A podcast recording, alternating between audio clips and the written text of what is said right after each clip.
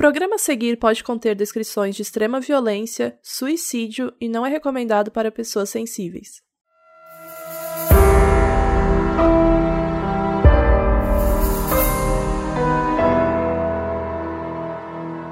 Olá, eu sou a Carol Moreira. E eu sou a Bel Rodrigues. E hoje, infelizmente, nossa amiga Mabê Bonafé não está com a gente.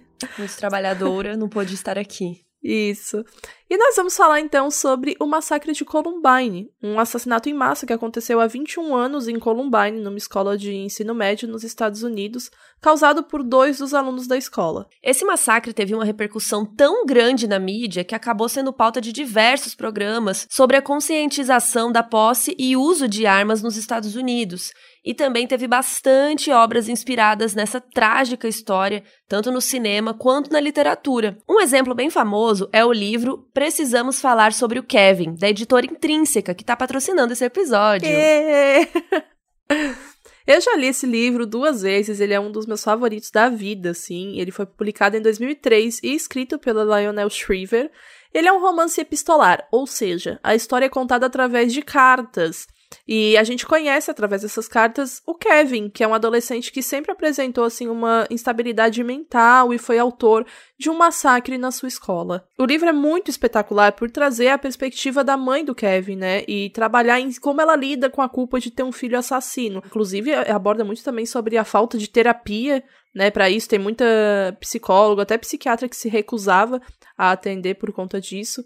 E a história também aborda a maternidade compulsória e as represárias que as mulheres que não têm intenção de serem mães sofrem. E embora seja uma história fictícia, dá para ver que alguns elementos, né, a autora pegou de inspiração mesmo da tragédia que aconteceu em Columbine. Então fica aí nossa recomendação do livro da editora Intrínseca. Precisamos falar sobre o Kevin e a editora conseguiu um cupom para vocês comprarem lá na amazon.com.br.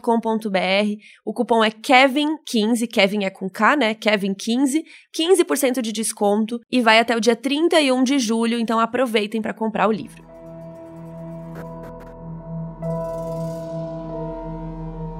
Bom, vamos lá. O que aconteceu em Columbine foi culpa de dois alunos, o Eric Harris e o Dylan Klebold. Vamos começar falando um pouco do que se sabe sobre a infância deles para a gente tentar entender essa história melhor.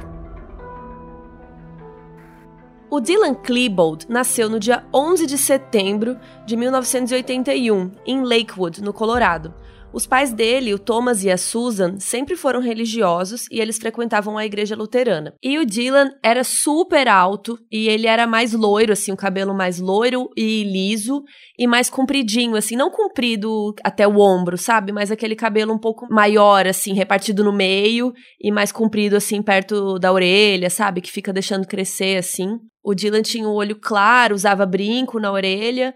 Ele é mais narigudo, assim, e tem um queixo mais proeminente. Ele tinha um irmão mais velho, o Byron Klebold, que também frequentava a igreja com a família e tudo. O Dylan mudou três vezes de escola nos elementary years, que é tipo o ensino fundamental deles, chegando até a ser selecionado para um programa de estudantes que tinham muito potencial intelectual e se destacavam por sua inteligência. Ele foi descrito como uma criança que era tímida, mas brilhante. Logo que ele começou a estudar na Columbine High School, no início da adolescência, ele começou a se interessar cada vez menos pelos estudos, chegando até a ir mal em algumas matérias, coisa que antes nunca tinha acontecido.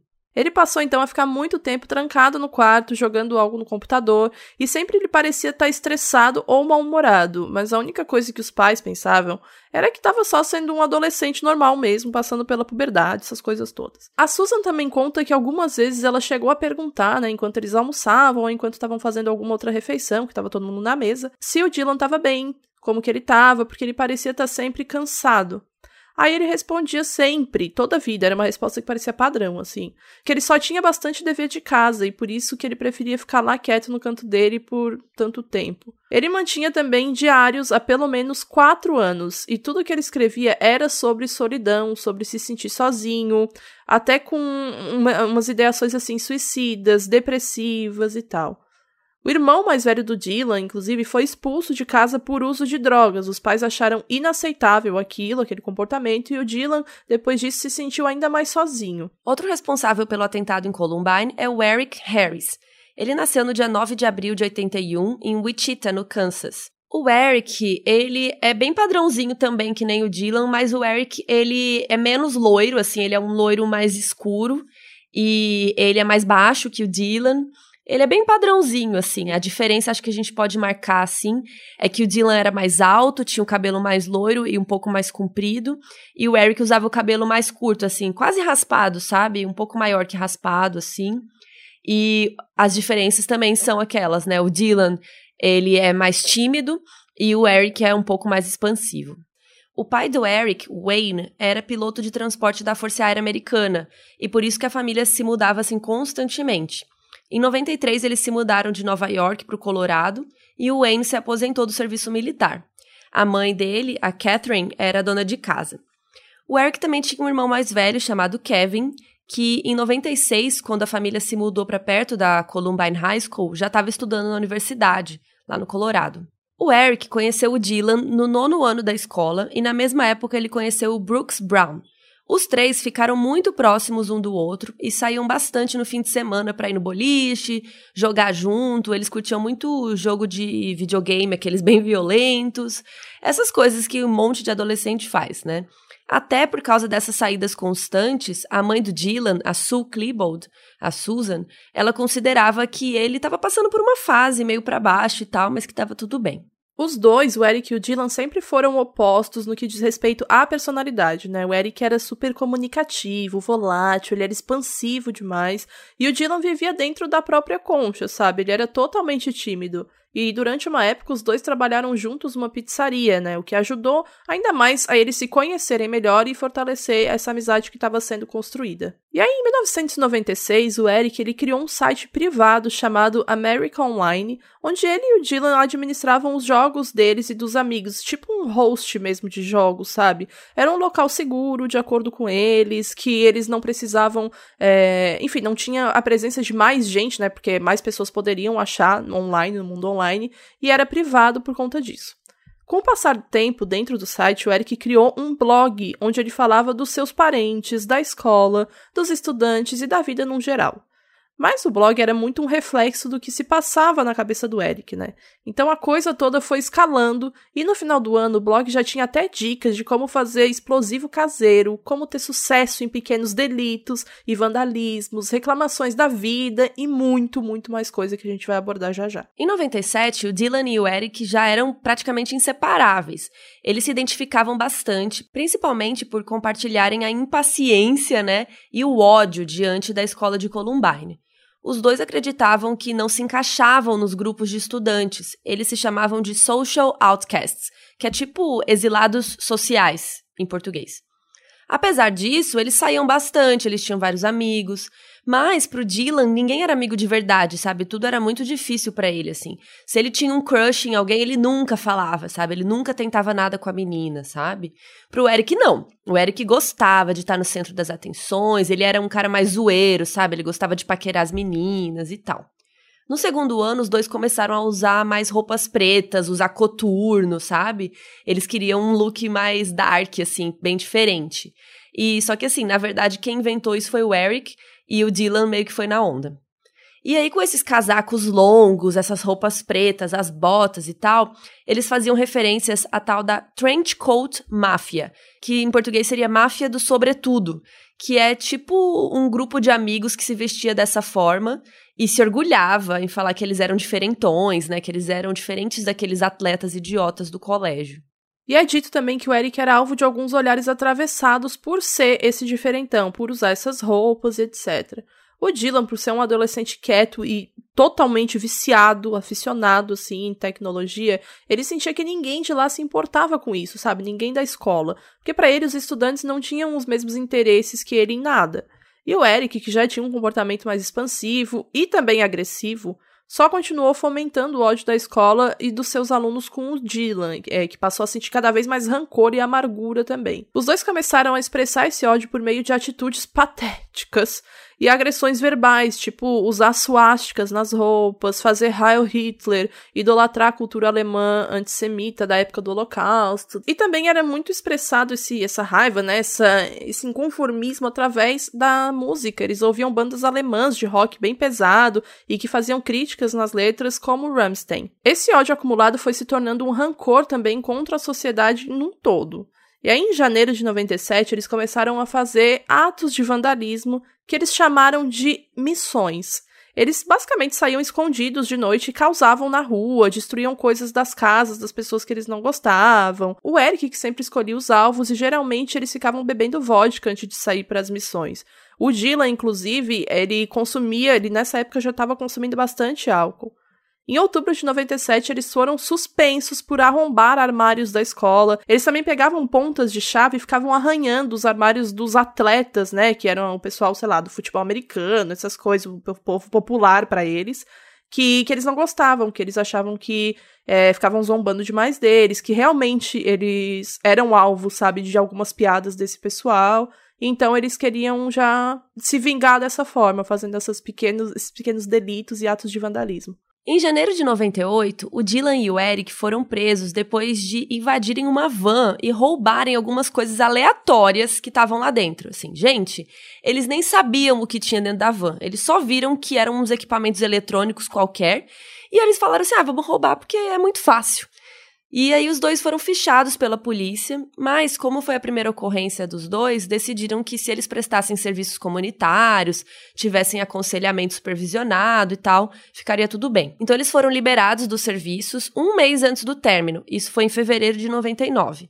E os conselheiros disseram que o Dylan era um garoto brilhante com um grande potencial. Mas, mesmo sob supervisão e tal, nesse meio tempo, foi a época que o Eric começou a produzir as bombas tubo, que são bombas caseiras que ficam em tubos, basicamente, por isso que tem esse nome.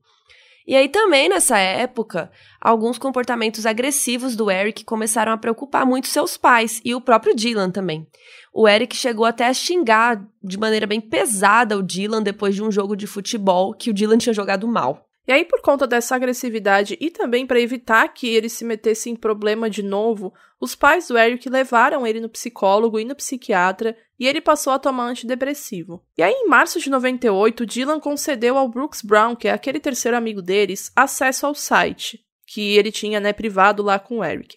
Não se sabe exatamente o motivo dele ter feito isso, além de ter sido tipo um pedido discreto, porque é o que parece ser, né? Porque no blog tinham várias ameaças de morte destinadas ao Brooks. O Eric e o Brooks, eles tinham uma amizade que depois passou a ser um pouco de coleguismo por conta de algumas discordâncias que eles tinham em relação a tudo, assim, da vida. E o Brooks, obviamente, mostrou essas ameaças para os pais e a mãe dele ficou indignada, assim. Ela reportou pro xerife do condado de Jefferson e disse que o Eric era um cara perigoso, sabe? Ela tava fazendo uma denúncia contra ele, tava com medo pela vida do filho, etc. A polícia não fez nada a respeito das ameaças contra o Brooks. E aí, numa pesquisa maior do investigador Michael Guerra, ele descobriu inúmeras ameaças do Eric contra estudantes de Columbine. Um ódio bem fora do normal que ele tinha diante da sociedade, os textos onde ele dizia desejar matar todo mundo que chateasse ele, etc. Muito se especulou, e se especula até hoje, sobre o Dylan e o Eric sofrerem bullying no colégio. Enquanto alguns estudantes deram depoimentos falando que eles eram só quietos, eles eram meio excluídos assim dos outros, tipo, o Brooks Brown não falava isso, o Brooks falava que eles eram ridicularizados pelos outros colegas. E é um fato que o Eric saía com várias garotas e que ele buscava a companhia pro prom, que é aquela festinha americana que tem em todo filme lá, aquele baile.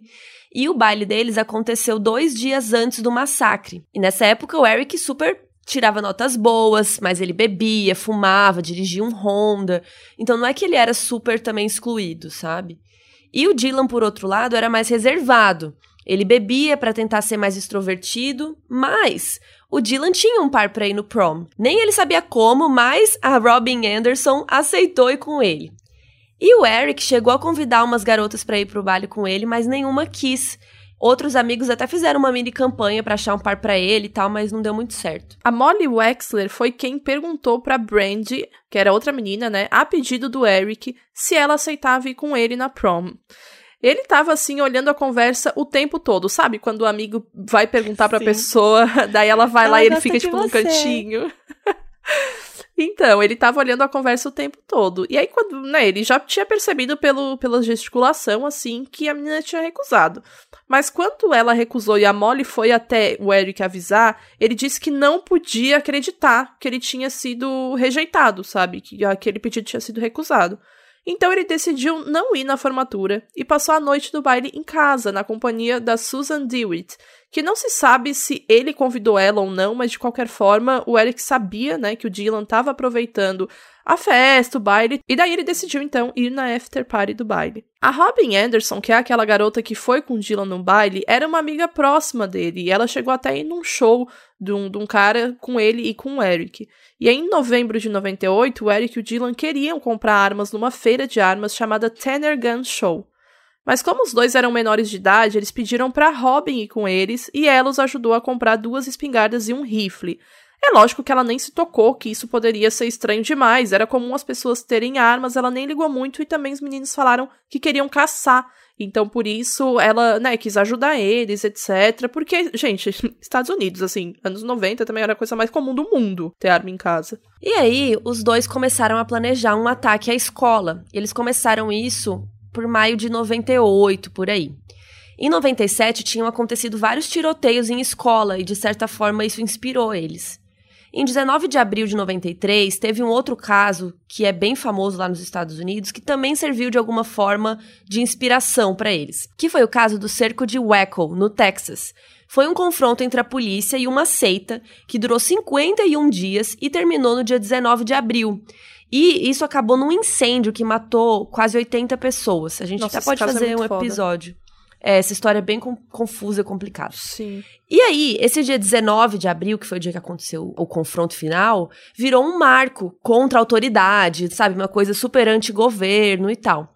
E daí, por causa disso, um outro cara chamado Timothy McVeigh bombardeou um prédio em Oklahoma, nesse mesmo dia, só que dois anos depois de Waco, em 95. Então, essa explosão em Oklahoma matou 168 pessoas. Ela foi o maior ataque terrorista nos Estados Unidos até aquele momento. E o Eric queria superar esse número de mortes. Ele queria algo muito maior.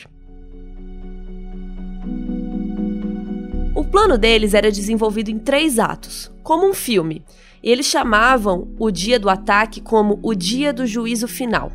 O plano era plantar uma bomba em um parque que ficava a 5 quilômetros da escola, mas essa bomba não era para atingir ninguém, e sim distrair a polícia, para depois a polícia demorar mais a chegar onde realmente era o problema. E aí então, e aí eles também escolheram bomba por conta dos bombeiros, né? Porque eles planejavam, né, no, nesse primeiro ato, uma explosão na área comunal da escola às 11h17 na cantina. Mais de 600 estudantes iam estar ali no horário da bomba explodir e cada bomba tinha estilhaços e chumbinhos para atingir e machucar mais pessoas. Até por isso eles tinham essa ideia de aplicar bombas a 5 km da escola para distrair, além da polícia, os bombeiros também, para eles não chegarem lá no, em Columbine, né? Porque eles também queriam plantar bombas lá. O plano era que essas bombas também iniciassem um incêndio na escola. Eram duas bombas que seriam colocadas em locais específicos, ao lado de duas colunas, e provavelmente o segundo andar cairia em cima das pessoas. Para o segundo ato, eles já teriam deixado as bombas e estariam em seus respectivos carros no estacionamento. Cada carro estaria estacionado longe um do outro e virados para a escola. Eles ficariam lá esperando as bombas explodirem e os sobreviventes saírem pelas portas. O segundo ato, então, era receber os sobreviventes com tiros. Onde eles estariam daria para cobrir três saídas da escola.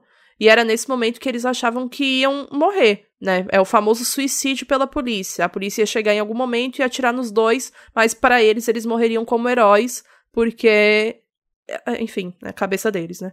É. Então, como eles iam morrer no fim do segundo ato, eles perderiam o terceiro ato, que também estava planejado para acontecer, 45 minutos depois da primeira explosão. Os carros deles também teriam bombas escondidas e explodiriam quando o estacionamento já tivesse cheio de repórter, jornalista, câmera, bombeiro, ou seja, eles queriam atingir mais gente ainda. Por pelo menos um ano e meio, os dois planejaram isso. E tudo isso ia acontecer no mesmo dia do massacre em Oklahoma, só que Oklahoma aconteceu em 95 e agora tudo ia acontecer no dia 19 de abril de 99. Mas uma primeira coisa já fugiu do plano. Eles não receberam as balas, a munição que eles precisavam no dia correto. Então tudo começou só no dia seguinte. O dia 20 de abril de 99 era uma terça-feira. Aproximadamente umas 10 da manhã, o Eric e o Dylan plantaram a bomba do parque, programada para explodir 11h14. E aí a bomba ia distrair os bombeiros para que não chegassem rápido para a escola. A bomba até chegou a ser detonada, mas não causou grande impacto e logo foi contida pelos profissionais.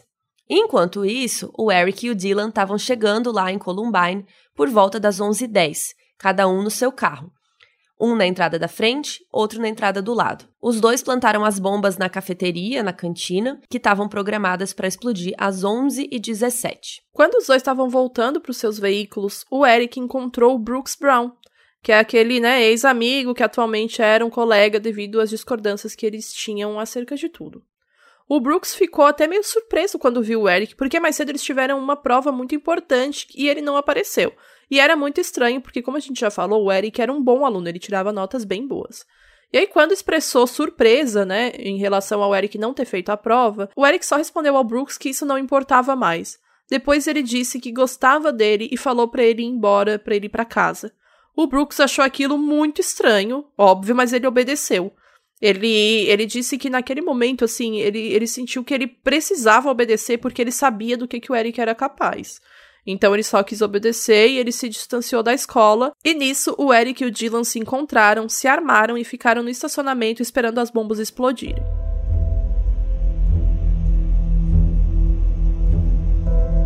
Às 11h19, os dois perceberam que as bombas tinham falhado, né? Porque já tinham passado dois minutos e se elas realmente tivessem explodido, matariam ou deixariam severamente machucadas pelo menos 90% das pessoas que estavam lá na lanchonete do, de Columbine. Aproximadamente 450 pessoas estavam lá. E com a falha dos explosivos, eles partiram para o plano B. Só que, só um detalhe, eles não tinham um plano B. Então eles decidiram que eles iam começar a atirar livremente em quem eles viam pela frente.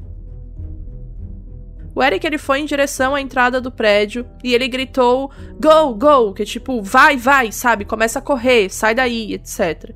Imediatamente apontando a arma para dois estudantes que estavam almoçando no jardim. E os dois estudantes eram a Rachel Scott e o Richard Costaldo. A Rachel foi atingida quatro vezes e morreu na hora, foi a primeira vítima do massacre. O Richard ficou paraplégico. O Richard disse que o Eric perguntou para Rachel se ela ainda acreditava em Deus, porque ela era conhecida por ser super religiosa na escola e tal, e ela tava com uma arma apontada na cara dela, né? E aí ela respondeu: Você sabe que sim. E aí ele disse: Então vai ficar com ele. E atirou nela. A mesma pergunta foi feita pro Richard, e ele disse que não. Ele acha até hoje que ele foi poupado, entre aspas, né, por causa disso. O FBI mais tarde disse que esse diálogo nem aconteceu, mas assim, o cara que tava lá falou que aconteceu isso, então, né, sei lá. Bom, depois das primeiras duas vítimas, o Eric continuou caminhando até o prédio e viu três amigos descendo as escadas. Ele até chegou a atirar neles, mas todos conseguiram sair correndo. O Mark Taylor, um quarto amigo, foi baleado na perna, no peito e do braço. Ele conseguiu correr até o pátio, mas ele acabou caindo no chão e não resistiu aos ferimentos. Em algum momento, alguns policiais chegaram e começaram a trocar tiros com eles e tal, mas o Dylan e o Eric não foram atingidos. Na cantina, o Dylan atirou no Daniel Rorbo, que morreu na hora. O Dylan estava procurando o Eric para os dois se juntarem e darem continuidade ao massacre. Nesse momento, a gente tem uma única filmagem onde os atiradores aparecem nas câmeras de segurança, né? Na hora que eles estavam na cantina e tudo. Eles até bebem uns refrigerantes ali que estavam na mesa e tudo. E aí, ouvindo a gritaria lá fora e o barulho de vários disparos, a professora Patty Nilsson, ela se incomodou, né, com isso tudo. Ela estava na biblioteca e resolveu ir atrás para mandar os alunos pararem de causar. Ela achava que eles estavam gravando algo, brincando, sei lá, qualquer coisa menos matando estudantes. E ela chegou até a dizer em uma entrevista posterior que era normal alunos é, levarem armas que fossem de brinquedo, sabe? De, de paintball, essas coisas pra, pra aula. Só que quando ela viu que realmente tinham levado armas de verdade, ela não se preocupou em estarem atirando nos outros. E sim se preocupou em falar que não era legal levar pra escola armas, sabe? Aí, okay. tipo.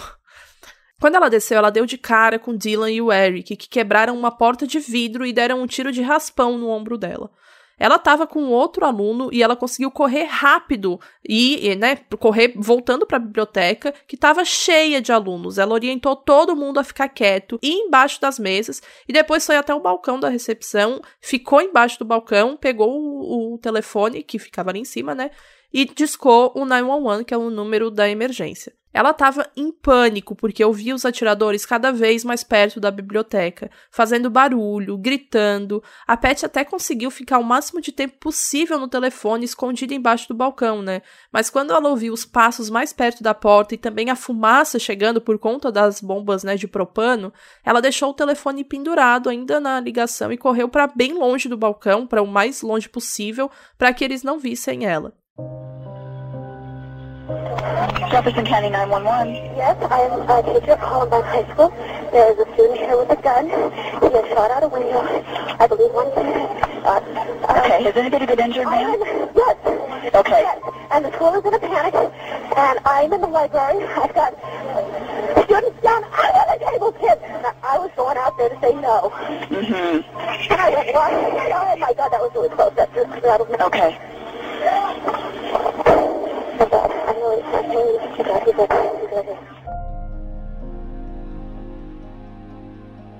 É bem agoniante ouvir o áudio do, da ligação, né, dela. Se você quiser ouvir inteira, tem no YouTube também. A Mabê vai deixar na nossa rede social, arroba moduspod. E aí, em algum momento, o Eric se desajeitou com a arma, que ricocheteou e bateu na cara dele. Aí o nariz dele começou a sangrar começou de leve, mas depois foi ficando um sangramento bem intenso, assim. Chegando até a gente a falar, né? Sobreviventes a falar que ele tava meio tonto, parecia estar meio tonto quando chegou na biblioteca. O professor William David Sanders foi o responsável pela evacuação da cantina.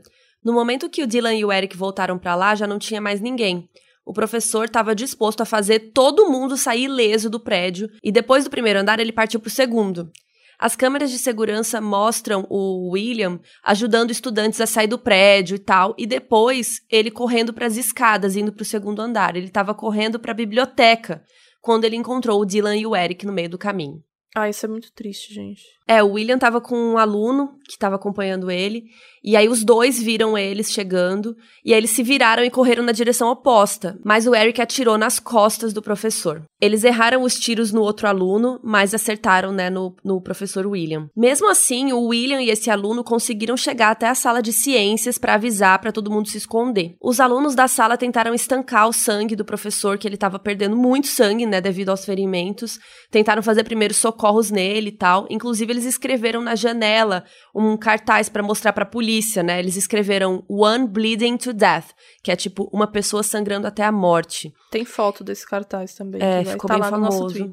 E assim, mesmo com tudo isso, o professor William faleceu às três da tarde e ele foi o único professor que morreu no massacre. E assim, sem entrar em detalhes, porque assim, o que aconteceu na biblioteca foi a parte mais horrível. Se você está achando tudo isso aqui horrível, na biblioteca foi muito pior. No momento que os dois atiradores entraram lá, foi das 11h29 até as 11h36, eles ficaram atirando em todo mundo, todos os estudantes que estavam lá dentro.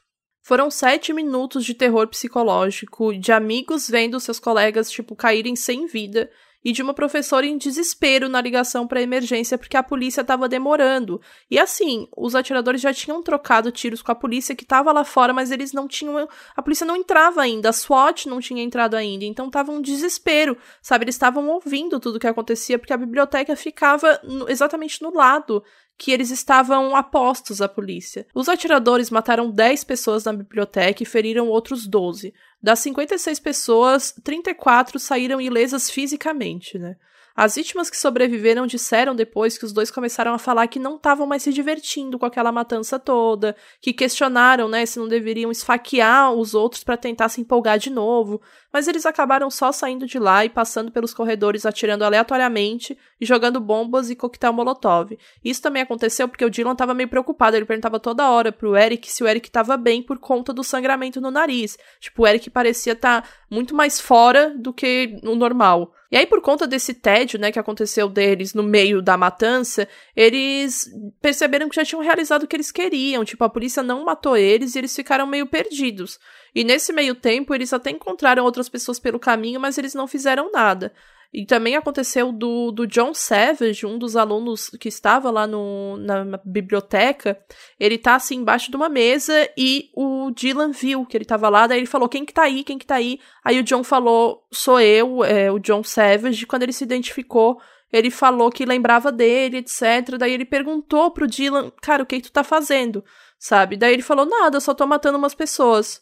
Aí ele perguntou: Você vai me matar? E ele falou: Não, mas sai daqui sai daqui e pode sair correndo. E o John falou numa entrevista que nessa hora ele achou que o Dylan ia atirar nas costas dele, sabe? O Eric, principalmente, assim, porque o Eric tava apontando a arma, o Dylan não, o Dylan, o Dylan só falou pra ele sair. E aí ele disse que mesmo assim saiu, porque naquele momento ele, ele só falou, cara, eu vou obedecer eles, porque se eles não. Eu prefiro, sei lá, pelo menos tentar fazer alguma coisa do que só morrer com um tiro aqui por não ter obedecido eles. E ele também acreditava, né, por ter, ele travou esse diálogo com eles porque ele acreditou que eles não estavam de fato antes matando pessoas, sabe? Que eles só queriam explodir a biblioteca e nada mais que isso. Que eles falaram no início que ia explodir tudo e tal, só que quando ele viu, né, de fato que começaram a, a matar os estudantes, ele ficou totalmente em choque, assim. Ele, inclusive, fala que ele só lembra de alguns é, flashes, sabe, desse dia, dos diálogos e tal. Enfim, ao meio-dia e oito, o Eric e o Dylan cometeram suicídio na biblioteca. Contando com os atiradores, 15 pessoas morreram no massacre de Columbine. As bombas dos carros nem explodiram como plano, os fios estavam com defeitos, etc. Ou seja, basicamente todas as bombas que eles fizeram não deram muito certo, né? E aí foi só depois de uma da tarde que os primeiros membros da SWAT, que é aquela polícia especial lá dos Estados Unidos, começaram a entrar cuidadosamente no prédio. Tudo já tinha acabado, mas eles não sabiam ainda, né? Eles não sabiam que eles já estavam mortos. O pai do Brooks Brown e alguns outros pais de sobreviventes e vítimas criticaram depois a preparação e a atitude policial diante dessa chacina, né? O Randy Brown disse, aspas, enquanto crianças inocentes estavam sendo assassinadas na biblioteca, os policiais estavam lá fora ouvindo e demoraram mais de uma hora para entrar. Trocaram tiros com os assassinos e mesmo assim esperaram para entrar. Fecha aspas. E assim, dá para entender a revolta dessa família e de todas as outras, né? Porque realmente a polícia chegou, mas ficou ali de fora. E, e o pior é que eles estavam seguindo o protocolo. Então não dá para falar que eles estavam errados, né? É uma situação super complexa de como o que fazer, né? Já pensou se eles invadem a escola e pioram tudo? Já pensou se as bombas explodem realmente com as pessoas lá dentro, né? É, tem muitas questões que eles não sabem e, enfim, mas eu entendo as famílias ficarem revoltadas também, né? E eu também super entendo a revolta em específico da família Brown, né? Do Brooks Brown, porque além disso tudo, os policiais ainda disseram na mídia depois que suspeitavam de uma participação do Brooks, né? Devido ao depoimento dele falando que o Eric o mandou para casa e pelo histórico de amizade dele com os rapazes. E o Brooks chegou até a ser hostilizado por algumas pessoas na época, e no livro dele, ele reforça como era curioso a polícia ter suspeitado dele, sendo que um ano antes eles só ignoraram que ele foi lá fazer uma denúncia contra o cara, sabe? Uma denúncia de ameaça de um dos atiradores a polícia simplesmente cagou. E ainda, gente, esse massacre todo foi assim super televisionado. E assim, era assustador para a população, porque assim, já tiveram tiroteios antes lá nos Estados Unidos antes disso, mas nenhum foi televisionado ao vivo, sabe? E todo e tudo isso trouxe o debate de novo do controle de armamento lá nos Estados Unidos. Foi considerado o massacre mais brutal da história dos Estados Unidos até aquele momento. E assim, gente, foi ao, quando eu falo que foi ao vivo, foi ao vivo real. Tinha aluno falando no telefone com um apresentador de jornal sabe, de telejornal, enquanto estava rolando. Teve um, um, aluno que até falou, ai, porque eu tô aqui embaixo da mesa do lugar tal. Aí o jornalista, não fala onde você tá, não fala onde você tá. Porque era ao vivo. O, os atiradores podiam estar tá assistindo e descobrir onde estava a pessoa. Gente, assim, surreal. A mídia e os policiais não sabiam direito quem eram esses meninos, não sabiam quem culpar por tudo isso. E aí começaram a ter uns boatos nada a ver, assim, como o lance que eles sofriam bullying e por isso eles foram lá se vingar dos atletas, que não é bem assim. Ou que eles eram gays, ou que eles eram da máfia do sobretudo, que eles nem eram, eles só estavam de sobretudo, né? Que eles eram góticos. Enfim, saiu um monte de notícia que nem era verdade. Porque logo depois disso eles queriam a resposta mais simples possível, né? O nome do, do livro do Brooks Brown é No Easy Answers, justamente por isso. Tipo, não tem resposta simples por um, uhum. por um massacre, tá ligado? Que aconteceu por conta de dois estudantes que eram adolescentes ainda, sabe? Não tem como procurar algo simples e imediatista para isso. Total. E aí a cobrança a respeito desses atiradores já começou no dia seguinte. Só que assim, como não tinha mais ninguém para culpar, porque eles morreram, milhares de jornalistas e pessoas, né, no público, culparam os pais do Eric e do Dylan porque achavam, né, que eles não foram bem criados, que nem estavam prestando atenção neles, né? Como que isso pode acontecer? E gente, isso causou um trauma gigante nas duas famílias. A família do Eric mesmo nunca veio a público falar do acontecido. Já a mãe do Dylan, a Susan Klebold, falou pela primeira vez sobre o massacre e o comportamento do filho e tal, só 17 anos depois de tudo, em 2016, que ela fez um livro chamado O Acerto de Contas de uma Mãe, que a Bel já leu e pode falar mais. Nossa, gente, esse livro é, é assim, meu Deus, é muito, muito bom. Eu acho ele perfeito, de verdade. Não é um livro com sentimentalismo, sabe, exacerbado. É simplesmente ela falando a real e ela falando que a vida dela se tornou.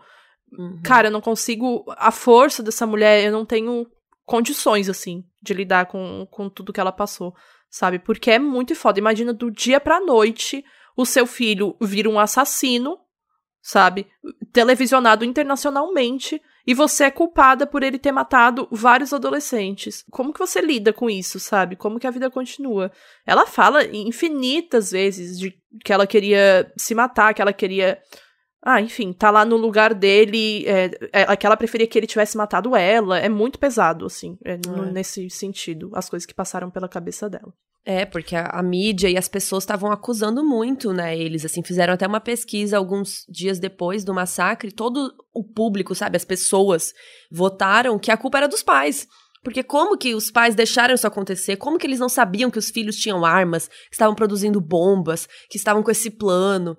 Mas, assim, é complicado a gente julgar, né? Sempre a mídia americana fazendo esse Lollapalooza, né, em cima de vidas perdidas, Sim. pelo amor de Deus, mano. Ah, e fazer um quiz sobre o que motivou. Cara, isso Sim. não é o papel deles. quiz. Pelo amor de Deus.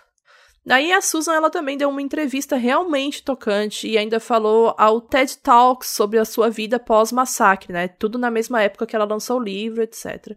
O Austin Eubanks, que é um sobrevivente de Columbine, também tem um TED Talks muito interessante que a gente vai deixar linkado no nosso Twitter, modspot. Uma parte do livro da Susan me marcou muito, que foi quando ela disse do primeiro pensamento no momento que ela soube que estava acontecendo um massacre na escola do filho, né? Ela admite que pensou algo do tipo, abre aspas, Deus proteja meu filho, mas se ele for o responsável por isso, faça-o parar, mesmo que isso insista em levá-lo desse mundo. Então ela conta que basicamente ela desejou que o filho dela morresse, sabe? E, e, ela conta muito sobre como isso destruiu real a vida dela durante esses anos. É, como eu falei para vocês, que ela desejou que ele tivesse matado ela no lugar desses estudantes, né? E como ela sonhava com ela morrendo para não ter que aceitar que o filho, que ela amava tanto, tinha feito algo tão horrível. E pior, que ela não tinha prestado atenção que ela acha que deveria ter tido quando ele se isolou do mundo, sabe? Na mídia foi falado até do antidepressivo que o Eric tomava há alguns meses, em como o remédio era uma bomba para quem já tinha problemas com o próprio controle da raiva, e que provavelmente ele tinha parado de tomar o remédio. Por isso que aconteceu o massacre, etc., mas nem era verdade. A autópsia revelou que o Eric tinha tomado o remédio direitinho até o fim. E também existe uma ligação interessante da gente explanar aqui. O pai do Eric, chamado né, Wayne Harris, chegou a ligar para a polícia quando ele soube que estava acontecendo um assassinato em massa na escola do filho. Quando ele foi perguntado se estava ligando para saber se o filho estava vivo, se o filho estava bem, é, ele disse: Não, eu tô ligando porque eu acho que o meu filho pode ter causado isso. Cara, por quê, sabe? Se a única coisa que eu me pergunto nisso é por quê? Se ele já tinha essa, sabe, ciência, essa ideia. Nossa, ah, eu não sei. Complicado. Nossa, esse né? caso me deixa muito doida, velho, porque é muito complicado. É, julgar qualquer pessoa envolvida que não sejam os dois e explanar nossa opinião sobre, porque a nossa opinião é baseada puramente no que a gente acha, sabe? Em alguns achismos, lógico que tem os fatos dos dois lados, mas não tem, sabe, como, como a gente saber, porque, primeiro, nenhuma de nós duas, né, nem eu nem a Carol somos mães, então a gente não sabe como é, é sentir esse amor, esse, isso tudo, etc. Só que, ao mesmo tempo, é, a única coisa que eu me perguntava quando eu vi, né, que existiu essa ligação do pai dele, foi, cara, por que que não rolou talvez, sabe, alguma conversa antes, alguma coisa, se ele já tinha essa noção. Porque é uma noção que a Susan Klebold, por exemplo, explicou, né, no livro dela que ela nunca teve. Imagina, ter uma noção de que o filho tá no. sei lá, tá, tá fazendo alguma coisa de errado. Ela só pensou isso quando ela soube que tava tendo massacre, ela, né, ela deduziu várias coisas. Ela pensou, não, talvez ele esteja envolvido, mas aí se ele estivesse envolvido, eu preferia que ele morresse, sabe? Mas ela não achou de fato que ele estava envolvido. Ai, gente. É complicado, é um porque complicado. os pais dos dois, os, o pai do, os pais do Eric e do Dylan eram super. É, não sei se a palavra é restrito, sabe? Rígidos. Sim. Eles eram pais, assim, que, que, sabe, conversavam. Tanto que quando eles roubaram a primeira vez, eles fizeram. Né, o Eric foi pra terapia, foi tomar antidepressivo. Então, eles eram pais preocupados, né? A Susan pediu pra ele se afastar, pro Dylan se afastar do Eric e tudo, porque Total. achava que ele tinha comportamentos estranhos, etc. Então não é que eles também cria- foram criados largados, sabe? A gente conta aqui muitas vezes, né, de infâncias bem horríveis, assim. E nesse caso não foi isso. Então é bem difícil a gente tentar entender, né, o que, que motivou, o que, que aconteceu. E aí também tem outra ligação que é contada no livro Columbine, do Dave Cullen, que é um livro da Dark Side até. Nesse livro diz que um dos amigos dos meninos, o Nate Dykeman, estava desconfiado que o Eric e o Dylan poderiam ser os responsáveis quando ele soube. Então ele ligou pra casa do Dylan, torcendo para que o amigo atendesse o telefone, né? Tipo, ai, tomara que ele atende pra não ser ele, não era ele, não é ele. Só que quem atendeu o telefone foi o pai dele, o Tom Klebold. E aí o Nate contou que o Dylan não apareceu nas aulas se ele estava em casa. E o pai dele disse que não, que ele saiu normal de manhã cedo. E aí o Nate contou do tiroteio e que estavam dizendo que os atiradores estavam usando sobretudo. E o pai, óbvio, sabia que o filho dele tinha um. Então o Tom, o pai, né, saiu correndo e foi no armário do Dylan. E aí quando ele chegou lá, o sobretudo não tava. E aí, de acordo com o livro, em seguida o Tom ligou pra polícia também para contar que achava que o seu filho podia estar envolvido e em seguida ligou para um advogado. Aí a polícia começou a investigar tudo sobre o massacre enquanto ainda estava acontecendo, né? Ou pelo menos enquanto eles ainda achavam que estava acontecendo, porque os dois já tinham morrido. E aí eles encontraram os diários dos dois. O Dylan tinha um diário muito mais extenso e que começava mais ou menos um ano antes do diário do Eric. E ali eles descobriram toda a angústia que vivia na mente do Dylan, né? Todas as ideias suicidas, pensamentos depressivos, depreciativos, né? Eles se achavam bosta e tal. Ele falava que ele não tinha sucesso na vida amorosa poemas que ele escreveu em aulas, assim. Ele falava muito sobre amor, ele queria muito uma namorada, ele queria, ele tinha muitos crushes e tal. E ele também falava muito sobre morte, sangue, violência, guerra. E o Dylan também era viciado em Nine Inch Nails, por se identificar com as recentes canções, né, da banda, que eram super depressivas, tinham pensamentos negativos, uma personalidade problemática, etc. Já o Eric usava a sua escrita para perpetuar o ódio que ele sentia dos seres humanos num geral, sem muita distinção, tá? Existe um texto dele chamado You Know What I Hate, que em tradução é Sabe o que eu odeio? E aí ele vai listando características banais das pessoas como se fossem condenáveis. Tipo, Aleatório, né? é, tipo, eu odeio quem anda devagar na calçada, quem esbarra e depois pede desculpa como se eu fosse obrigado a desculpar a gente idiota, chamando todo mundo de retardado, usando essa palavra. E aqui não é um negócio tipo, ah, sabe que eu odeio? Eu odeio gente lerda, etc. É um negócio tipo, ele realmente odiava e queria matar pessoas que eram que se encaixavam nesses grupos, sabe? Aí ele diz que ama quando os alunos ricos ganham carro e se envolvem num acidente que deixa o carro inteiro destruído, e que amava a seleção natural, porque a seleção natural se livra de quem não presta mais pro mundo. Gente, é, ele era muito dessa ideia de natural selection, né? Ele tinha inclusive uma blusa escrito isso que ele usou no dia do massacre. E é um amontoado de texto do Eric sendo presunçoso e transparecendo o complexo que ele tinha de superioridade, que era muito, muito grande mesmo. Uma parte realmente interessante dos escritos é quando ele diz que odeia racismo. Tipo, o problema é que, assim, eu li todos os escritos dele, né? Aí quando ele botou isso, eu pensei, nossa, que. Como assim, sabe? Ele usa swastika que do nada odeia racismo, fragmentado. O problema disso é que logo em seguida ele fala que racismo reverso também existe e que racismo contra brancos também era horrível, tão horrível quanto racismo contra negros e que meio que não dá mesmo sabe? Nem para entender, nem para defender, nem nada disso, pelo amor de Deus. Depois ele chama pessoas com deficiência de, abre aspas, desperdício de tempo e dinheiro, fecha aspas, dizendo que eles tinham que morrer. E ele encerra o texto dizendo que odeia estrangeiros e queria que todos fossem embora do país dele, porque eles estavam deixando marcas no país que eram marcas que ele não aceitava, que eram marcas ruins para a história americana e bababá. A gente sabe que esse discurso ainda existe, né? É. Infelizmente. É. Bom, e essa comparação é bem interessante, porque no diário do Dylan, ele expressa muitos sentimentos dele mesmo, assim, tipo, tem a ver com ele, né? Como ele pensava, tipo, por exemplo, um dia ele escreveu, aspas, pensar em suicídio me dá esperança de que eu estarei num lugar onde eu não mais esteja em guerra comigo mesmo, onde eu possa achar a paz, fecha aspas. Então, assim, esse pensamento acompanhava ele pelo menos desde 97, né? Quando a mãe dele notou ele mais distante e tal. Mas, assim, o Eric não né? O Eric tinha esses pensamentos contra os outros. Então, assim, cada um deles tinha uma motivação diferente para estar tá fazendo aquilo, né? Cada um deles tinha ideias bem distintas, mas que ao mesmo tempo se juntavam nesse ponto, que era odiar as pessoas e tal. Até hoje, a grande motivação, né, o porquê que eles fizeram tudo isso, ainda é meio desconhecido, assim, ainda é muito discutido. O que se sabe, além dos pensamentos deles, né, que estavam nos diários, é também que eles gravaram vários vídeos caseiros e curtas no porão da casa do Eric. Era gravado no porão porque o quarto dele ficava no porão da casa da gente, não é porque eles, sei lá, se escondiam nem nada, é porque o quarto do Eric realmente era isolado. E essas imagens ficaram conhecidas como fitas do porão, porque o Eric guardava lá as fitas e estavam lá, né? E esses vídeos estão com o FBI e nunca foram publicados. E nesses vídeos também é dito aquela coisa que eles queriam desbancar o atentado de Oklahoma, né? Que eles queriam fazer uma coisa muito maior e tal. Em uma das fitas gravadas antes do massacre, o Dylan e o Eric fizeram um curta chamado Hitman for Hire, ou Assassino de Aluguel, em que eles interpretavam dois assassinos que vestiam óculos escuros, capas pretas e ajudavam os nerds, assim, matando quem fazia bullying com eles. O curta é de dezembro de 98 e já mostrava muito o que ia acontecer ali no massacre. Em todos esses vídeos, eles mostram o seu arsenal com muito orgulho. Armas, é, coquetel molotov, bombas caseiras de propano, munição obtida ilegalmente.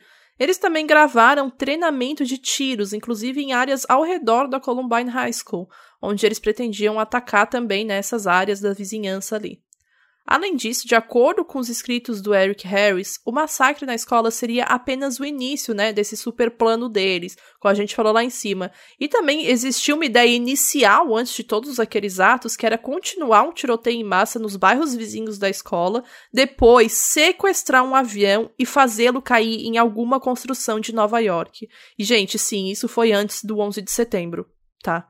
É bem bizarro pensar nisso. E era bem claro que apenas né, um longo caminho de ódio, de destruição e sangue derramado seria o bastante para eles se vingarem, entre aspas, da sociedade que nunca entendeu eles. O último vídeo gravado é do dia 20 de abril, aproximadamente 30 minutos antes deles iniciarem o massacre. Eles se despedem e se desculpam com seus amigos e seus familiares. E depois de tudo isso, foi muito debatido o que fazer com a escola, né? Depois desse massacre. Manter? Demolir? Reformar? Quatro anos antes do massacre, em 95, eles já tinham reformado a biblioteca estava super novinha, bonita e tal. Mas como ela foi o grande local da escola, né, que teve o maior número de vítimas, que eles se mataram, enfim, ficou, foi né, o lugar pior, assim. Depois de tudo isso, ela foi completamente demolida. E com a reforma, o local da antiga biblioteca se transformou num memorial. E aí a nova biblioteca fica em outro lugar do prédio e foi feita em homenagem à memória dessas vítimas do massacre, né? E aí, diversos especialistas, psiquiatras, psicólogos, neurologistas, criminólogos, especialistas em perfis do FBI, enfim, todo mundo ficou estudando muito esse caso de Columbine para tentar chegar num diagnóstico dos atiradores, né? Qual era o problema deles, né? Por que, que eles fizeram isso? O que, que eles tinham? A maioria deles concluiu que o Eric tinha atitudes de psicopatia, de psicopata, justamente por ele não demonstrar empatia, compaixão, ele não tinha muita consciência dos próprios atos, ele expressava nos diários a vontade de matar pessoas, muitas vezes por coisas idiotas, né? Tipo, como olharam para ele estranho na rua, ele já, ah, vão matar. E tudo isso somado à facilidade que ele tinha em mentir né? E nem pensava nas consequências. E tudo isso são características de psicopatas. O Dr. Peter Langman, que é autor do livro School Shooters: Understanding High School, College and Adult Perpetrators, estudou Columbine por anos e anos. Ele é óbvio, né, pontua que o Eric e o Dylan eram opostos, como a gente falou aqui, mas ele vai um pouco mais longe. Abre aspas. Enquanto Eric desenhava suásticas e escrevia sobre nazistas e afins, o Dylan desenhava corações e escrevia sobre a morte dele mesmo. Mais de cinco vezes, ele citou garotas, declarando que tinha vontade de se apaixonar.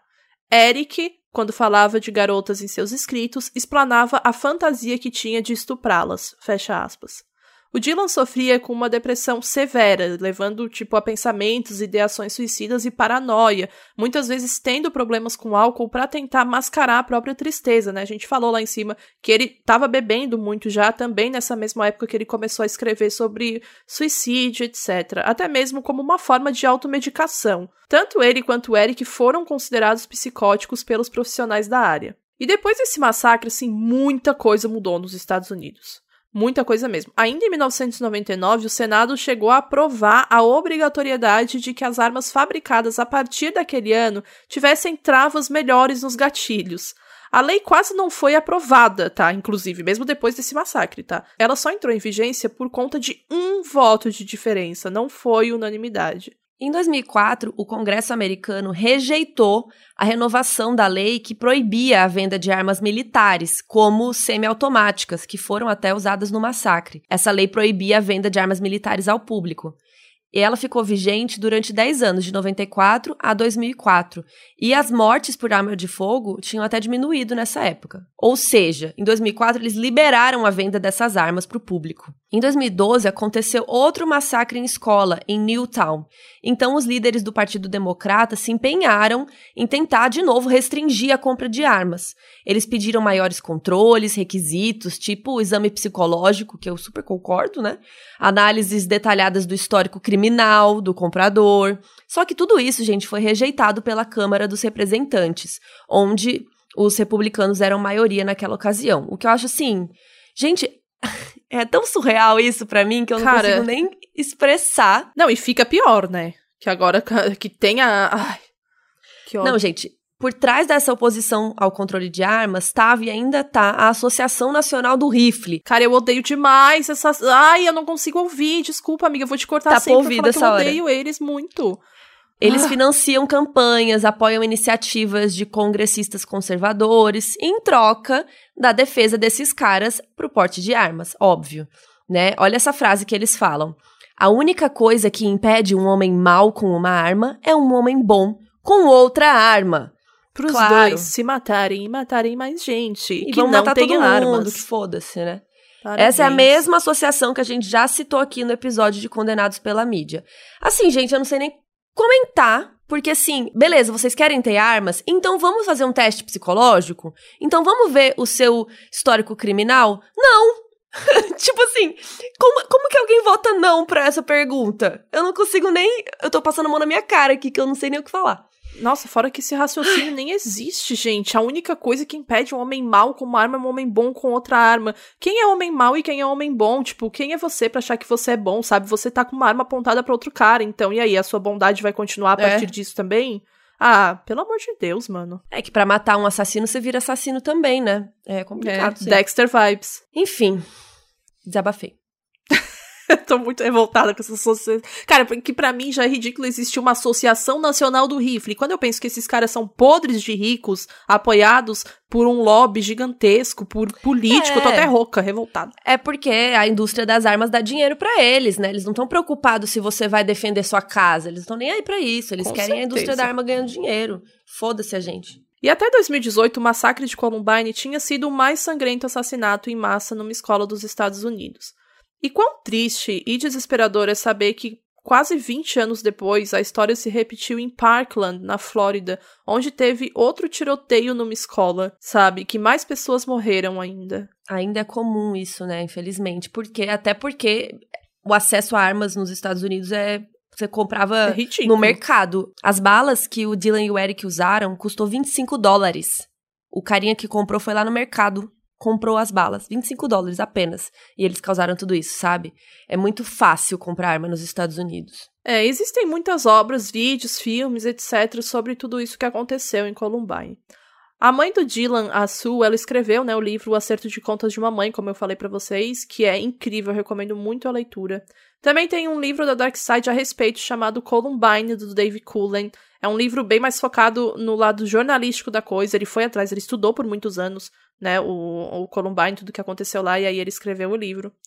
O Brooks Brown foi um amigo muito próximo do Dylan e ele escreveu um livro junto com o Rob Merritt, que fala também de como professores fechavam os olhos pro bullying, etc, no colégio, bem como a polícia cagou para a denúncia que ele foi fazer, né, devido às ameaças no site do Eric. E o livro chama No Easy Answers: The Truth Behind Death at Columbine. E eu realmente amo muito o nome desse livro, esse título, porque de fato não existem respostas fáceis. Não é algo fácil de. Imagina, gente, já mais de 20 anos depois e ninguém pode chegar e assumir, ah, foi motivado por conta disso. Não é fácil assim estudar é, a mente do, de seres humanos, né? Pelo amor de Deus. A gente bem sabe aqui com o nosso podcast. E tem também dois TED Talks que a Bel já citou aqui, que são aquelas palestras famosas, né? Um da Sue Klebold, mãe do Dylan, que escreveu aquele livro, e um do Austin Eubanks, que é um sobrevivente. E também tem vários documentários a respeito. Tem o A Killer in the Family, que é da BBC, sobre o relato da mãe, né, do Dylan. Understanding Why, que é sobre o motivo, porquê, né, tentando descobrir. The Day It Happened, que é da ABC News, que é sobre o massacre como um todo. Tem o Zero Hour Columbine Massacre, e tem um que é muito famoso, que é o Tiros em Columbine, que foi dirigido pelo Michael Moore e que aborda infinitas falhas nas leis americanas, né, no que diz respeito ao controle de armamento e todo o mal que essa falta de proteção constitucional da lei, né, pode causar. Esse filme é de 2002 e ele ganhou o Oscar de melhor documentário no ano seguinte. E ele foi ovacionado com o público de pé, batendo palmas, por 13 minutos. Não, gente, esse filme foi um sucesso. Todos esses que a Carol citou, né, que a gente citou aqui, eu já assisti, eu recomendo muito todos esses. Estarão lá na nossa thread, moduspod, no Twitter. E principalmente esse do, do Michael Moore. Nossa, gente, é impecável, impecável. São duas horas que você fica vidrado na tela, sabe? Porque é incrível, toda a construção, tudo é muito perfeito, assim, desse documentário. E a Carol falou, né, que bateram palmas por 13 minutos, foi um minuto para cada vítima do massacre. Também existe um filme cristão sobre a vida da Rachel, que estava disponível na Netflix, não tá mais, chama Uma Vida com Propósito. Esse eu já vi também e eu não achei tão bom, assim. Os outros são bem melhores, mas esse é ok se você quiser saber especificamente da vida da Rachel. Sobre ela, né? É. Então é isso, gente. A gente espera que vocês tenham gostado. Esse episódio foi muito difícil para mim, assim, quando eu tava estudando, assim, é bem pesado saber de tudo isso. É engraçado, né? Porque cada episódio toca a gente de um jeito diferente, assim. A gente fala de serial killers que mataram não sei quantas pessoas, mas esse caso para mim, não sei, me bateu bem pesado, assim. Não sei para é você, bem, Bel. É bem complicado. É, Tipo, eu tem muito tempo que eu pesquiso sobre ele e cada vez que eu pesquiso eu fico mais, sabe? É, quando eu fui fazer meu vídeo sobre ele também, eu fiquei mal por uns dias e depois, assim, tem muita coisa que envolve, tem muito depoimento, porque eram muitos alunos, sabe? Uma das coisas que eu lembro que foi muito emblemática, assim, para mim, foi quando eu vi a foto do anuário deles de formatura, porque na foto o Dylan e o Eric estão, tipo, lá no cantinho, assim, fazendo uma arminha com a mão, sabe? Apontando pra, pra câmera. E, tipo, nossa, quando eu vi isso, eu falei, não, né, gente, não é possível, velho. E, enfim, eram muitos sinais que, obviamente, depois que aconteceu é muito fácil. Todo mundo fala, ah, era um sinal, era um sinal, era um sinal, né? Como fizeram com, a, com os pais. Só que, enfim, quando tá acontecendo, ainda mais, gente, é bom a gente ressaltar, anos 90, não se falava com os filhos, assim, com tanta abertura. Hoje em dia já tem, não, não é muito comum ainda. Era para ser mais, mas não se falava tanto, com tanta abertura com os filhos. É, você tá bem, você quer ir no psicólogo, você quer ir no psiquiatra. Foi uma exceção que aconteceu com o Eric, tá? Em relação a isso. Talvez se tivesse acontecido com o Dylan poderia ser diferente. Talvez. Sabe, quando a Sue Clifford falou para ele, olha, vamos lá no, no, psicólogo e tal, ele se recusou totalmente. Ele falou, não, não, não, não vou. Eu prometo que eu vou me afastar do Eric, eu não vou mais fazer nada, porque isso foi depois, né, que eles fizeram aquele vandalismo e tal. E ela falou: não, tranquilo, então, beleza. Só que enfim, né? Não tem como a gente prever o que, que ia acontecer e ficar fazendo conjectura aqui. Então é isso, gente. A gente espera que vocês tenham gostado. Entrem nas nossas redes sociais, arroba moduspod, pra ver a thread, né, que a Mabê sempre faz, lá no Twitter Mabê, também. se você ouviu até aqui, é bom você twittar assistam tiros em Columbine. Isso. Ok? E também lembrando que tem o cupom para você entrar na amazon.com.br, lá o cupom Kevin15 para comprar o livro Precisamos falar sobre o Kevin, tá com 15% de desconto até o dia 31 de julho. E é isso, um beijo. Comprem, gente, Tchau. por favor. Eu amo muito esse livro. Recomendo muito. Obrigada por ouvirem até aqui. Um beijão. Tchau, tchau. beijo, tchau. O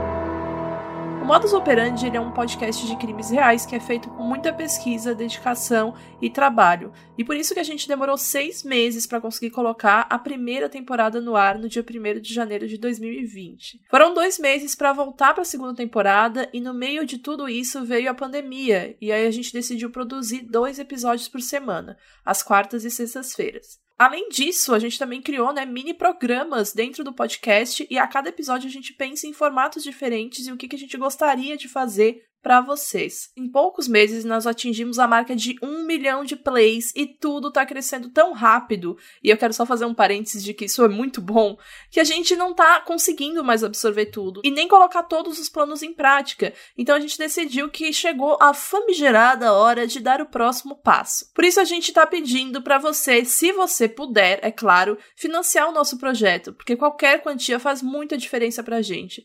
Nosso objetivo é termos independência financeira para tocar o projeto da maneira que a gente acredita, cobrindo gastos técnicos como hospedagem do podcast, edição, produção de imagens, porque a gente também tem uma arte, né, um design muito bem elaborado nas nossas redes, principalmente lá no Instagram, moduspod, e criando novas possibilidades mesmo para entregar episódios melhores e mais produzidos para vocês. Também vamos dedicar parte desse dinheiro para as ONGs com combate à Covid-19, as mesmas que a gente já indicou nos nossos posts, e quando tudo isso acabar, e vai logo, a gente espera, continuaremos ajudando também esses grupos vulneráveis. Sabendo que a gente está vivendo num momento atípico, nem todo mundo consegue ajudar financeiramente, e, gente, tá tudo bem.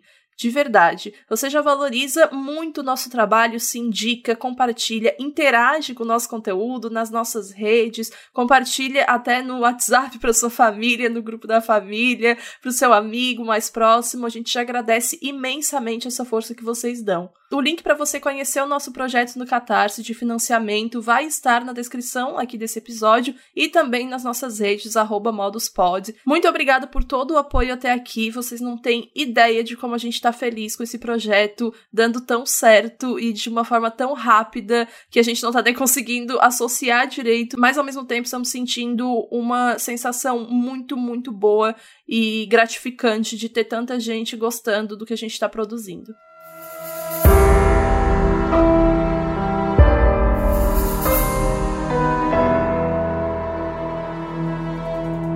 Esse episódio foi escrito e apresentado pela Bel Rodrigues e por mim, Carol Moreira. A edição é do Dantas, a música tema do podcast é de Leandro Neco e Léo Braga, as artes são do Banjo e quem cuida das nossas redes sociais é a Mabê.